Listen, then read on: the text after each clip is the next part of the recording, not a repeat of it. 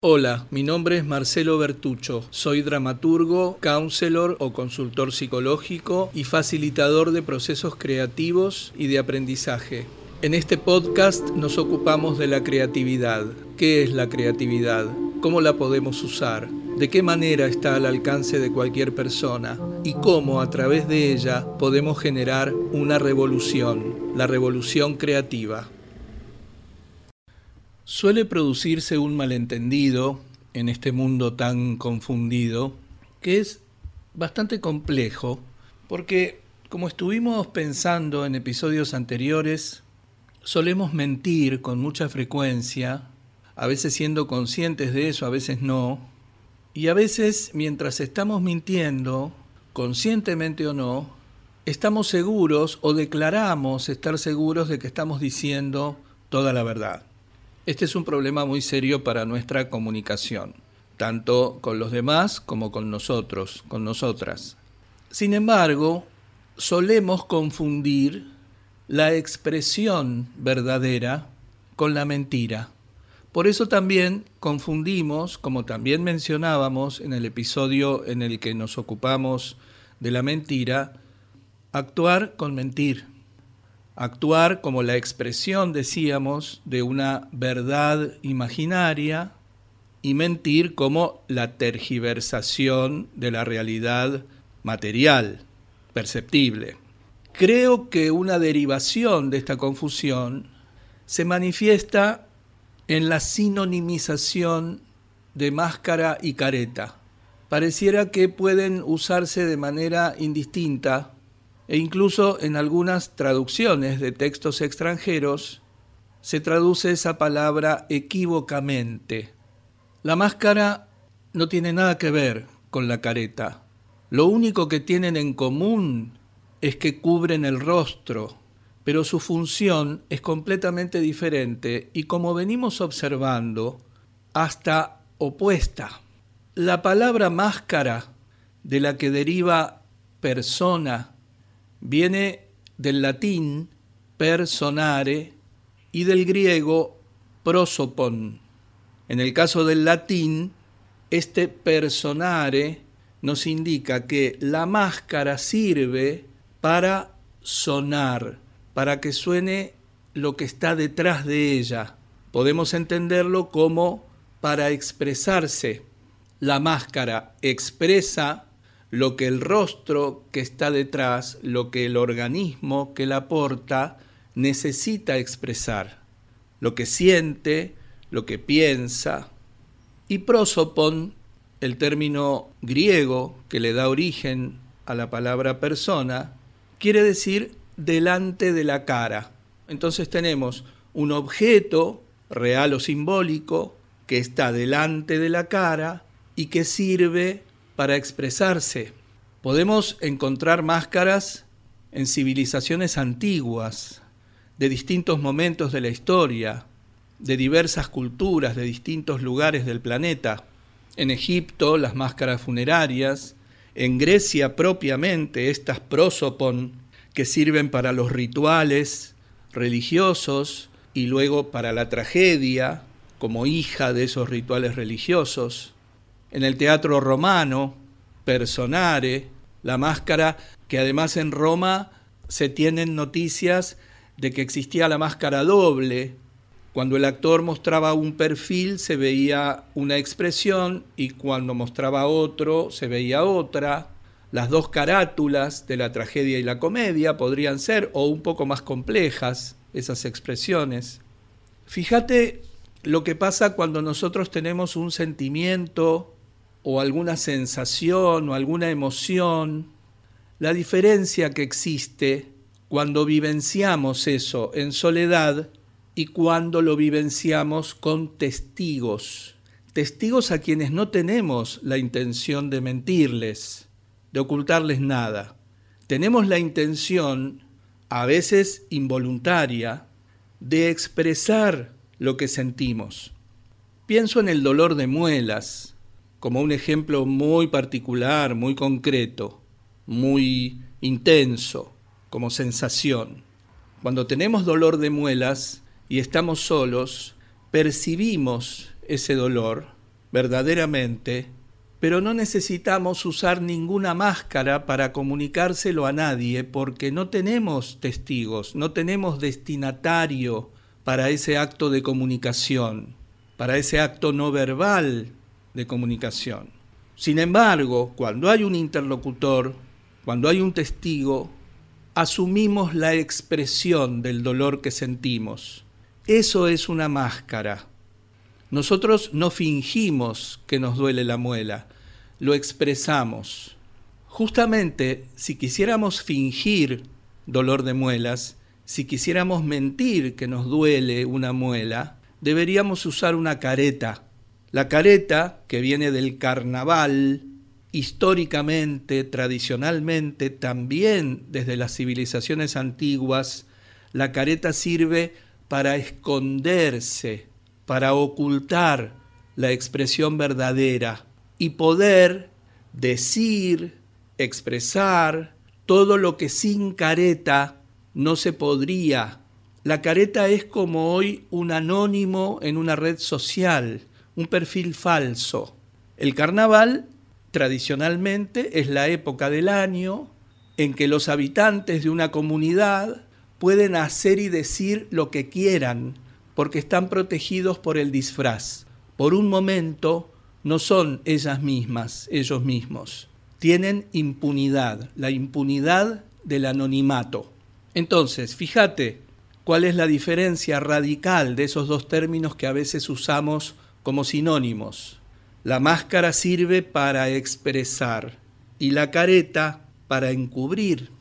El teatro, además de tomar la máscara como uno de sus elementos primordiales para la expresión en sus orígenes, tanto en la tragedia griega como en la comedia, y en la comedia latina, y en la tragedia romana, y en la ópera de Pekín luego, en la Edad Media o en el siglo XVIII en Japón, en el teatro no, incluso en el teatro kabuki, donde la máscara no es un objeto sino el diseño de maquillaje en el propio rostro del actor, las civilizaciones americanas originarias que utilizaban también máscaras para sus rituales y también para un embrionario teatro que fue sofocado por la conquista española y los jesuitas que impusieron también el teatro de España.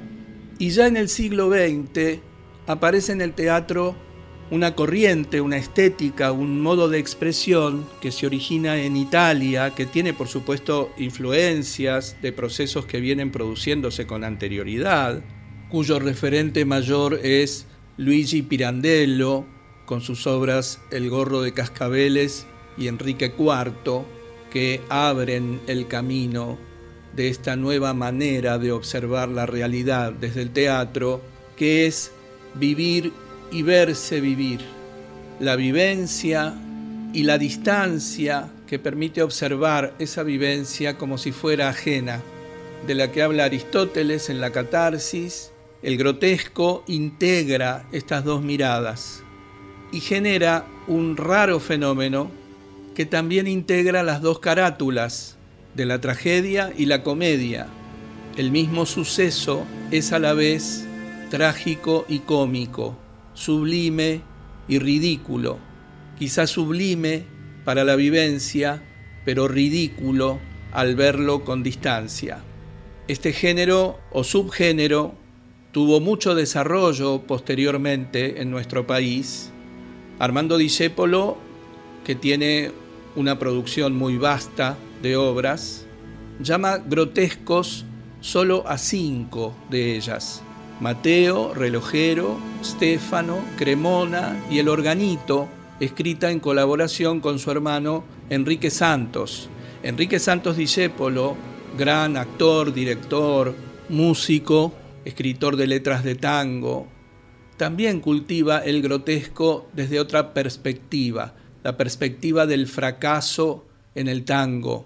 Cambalache, Esta noche me emborracho, Gira Gira, chorra, que bachaché, confesión, condena, martirio, soy un arlequín, muchos etcéteras. Soy un arlequín, un arlequín que salta y baila, cantar su corazón lleno de pena. También hay una obra muy representativa de otro modo de enfocar la cuestión del grotesco, que es Bloom, de Enrique Santos, Discépolo. Tenemos ejemplos más contemporáneos y muy populares de lo que el grotesco manifiesta. Por ejemplo, en la gran película argentina, casi un símbolo nacional de nuestra idiosincrasia, pero que también se extiende a una característica humana universal, que es Esperando la carroza, también basada en una obra teatral del uruguayo Jacobo Langsner. La nona de Tito Cosa, también una obra de teatro que se convierte en película. Podrás reconocer, seguramente viste alguna de estas dos películas, y si no puedes hacerlo en cualquier momento, y vas a reconocer muy claramente esto que estamos diciendo. Las situaciones de las dos obras, de las dos películas, son tremendas, producen horror, espanto, sin embargo, nos hacen reír. La comedia del espanto. Vemos en estos casos cómo la máscara que expresa una vivencia dolorosa puede resultar ridícula, graciosa, para quien la observa desde fuera de esa vivencia. Entonces, un mismo acto genera a la vez lo que la catarsis aristotélica propone de modo inmediato. Me produce dolor y a la vez risa. Lloro y río al mismo tiempo. Es una experiencia que debes conocer. Te recomiendo que investigues un poco acerca de esto, que busques, si no los conoces, o los vuelvas a escuchar, los tangos de Discépolo, estas obras de, de Enrique Santos, digo, las obras de Armando Discépolo, esta obra Bloom de Enrique Santos. En relación a este asunto de la máscara, es que podemos afirmar entonces que las personas necesitamos actuar para expresarnos, que si no actuamos no nos podemos expresar.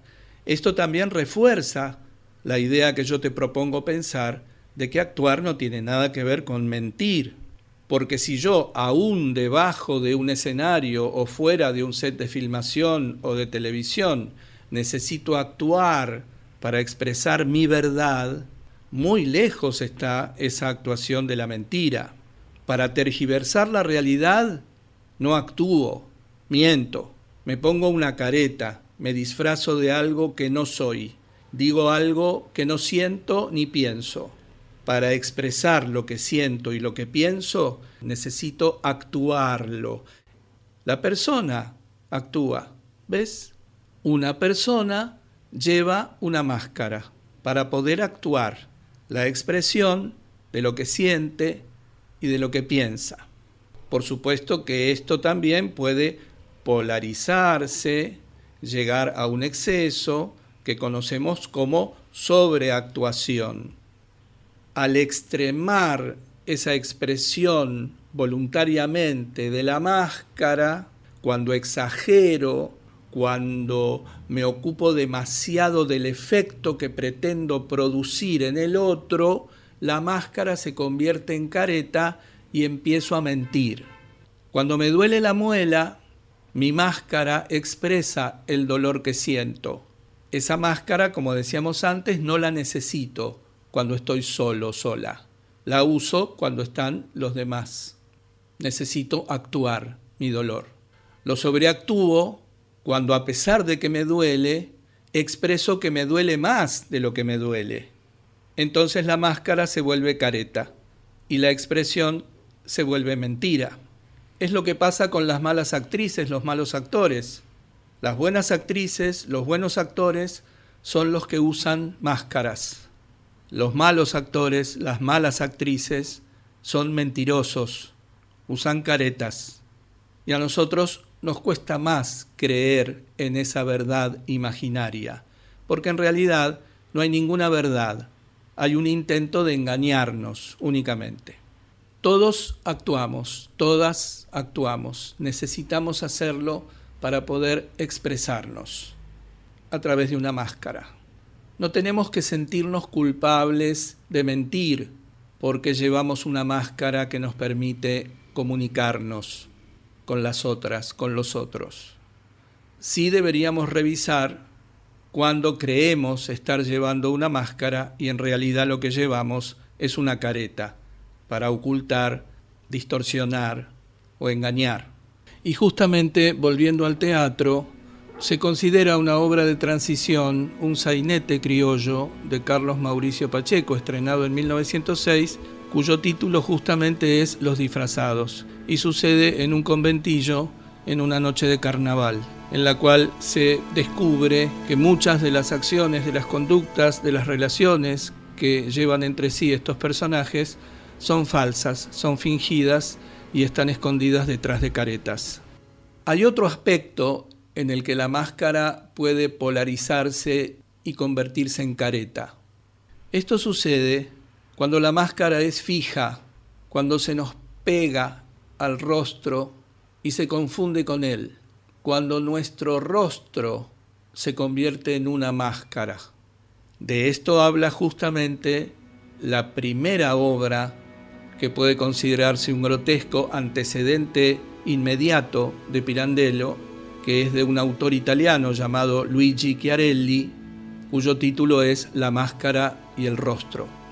Cuando el rostro se convirtió en una máscara fija, entonces la máscara se convierte en careta, en mueca, rigidizada, definitiva, determinada, que no permite una personalidad dinámica, real, en proceso, cambiante, transformable, creativa. Entonces podemos decir que a lo largo de la vida, para comunicarnos con las demás, los demás, con lo que está fuera de nosotros, con nuestros, nuestras interlocutores, necesitamos muchas máscaras, una diferente para cada situación, una diferente para cada expresión. Un profesor de filosofía hablaba del arcón de las máscaras. Y yo no recuerdo cuál es la fuente de esto, lamentablemente, y estuve buscando y no encontré. A lo mejor si vos encontrás algo, me lo podés contar. Es dinámico que tengamos en nuestro poder la llave del arcón de las máscaras, para utilizar la máscara que necesitamos para cada situación, para cada vivencia, para cada pensamiento que necesitamos expresar. El peligro se produce cuando no podemos cambiar la máscara, cuando la máscara queda adherida al rostro y se confunde con él. Un rostro fijo, duro, perpetuo.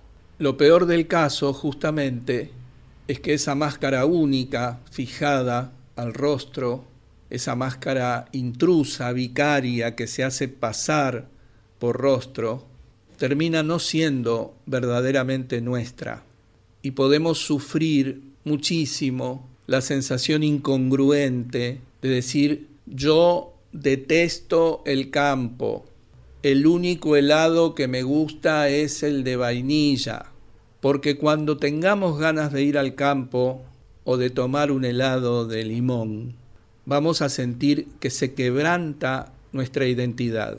Si no soy el que lleva la máscara del que le gusta solamente el helado de vainilla, si no soy el que lleva la máscara del que detesta el campo, ¿quién soy cuando tengo ganas de ir al campo o de tomar un helado de limón? Es muy probable que esa máscara haya sido otorgada. María, si no le das helado de vainilla, no lo quiere ni probar, dice la tía Teresa o el tío Roberto, o mamá o papá, o la maestra de quinto.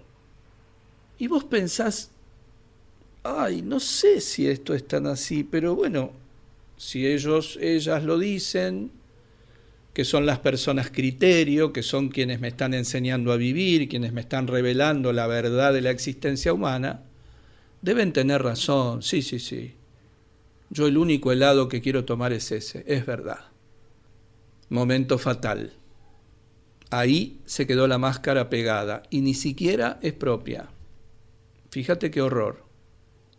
Cambiemos dinámicamente, livianamente, nuestras máscaras para poder expresar, comunicar lo que sentimos, pensamos en un proceso de transformación permanente en el que pasamos por diversas vivencias, sensaciones, sentimientos, emociones, posiciones, posturas, ideas, etc. Dejémonos cambiar las máscaras, permitámonos cambiar las máscaras. No debemos fijar una sola máscara a nuestro rostro eso no es ser una persona íntegra, eso es ser una persona casi muerta.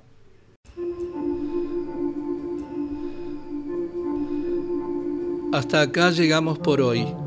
Te agradezco mucho que me hayas escuchado y espero que tengas ganas de hacerlo la próxima vez.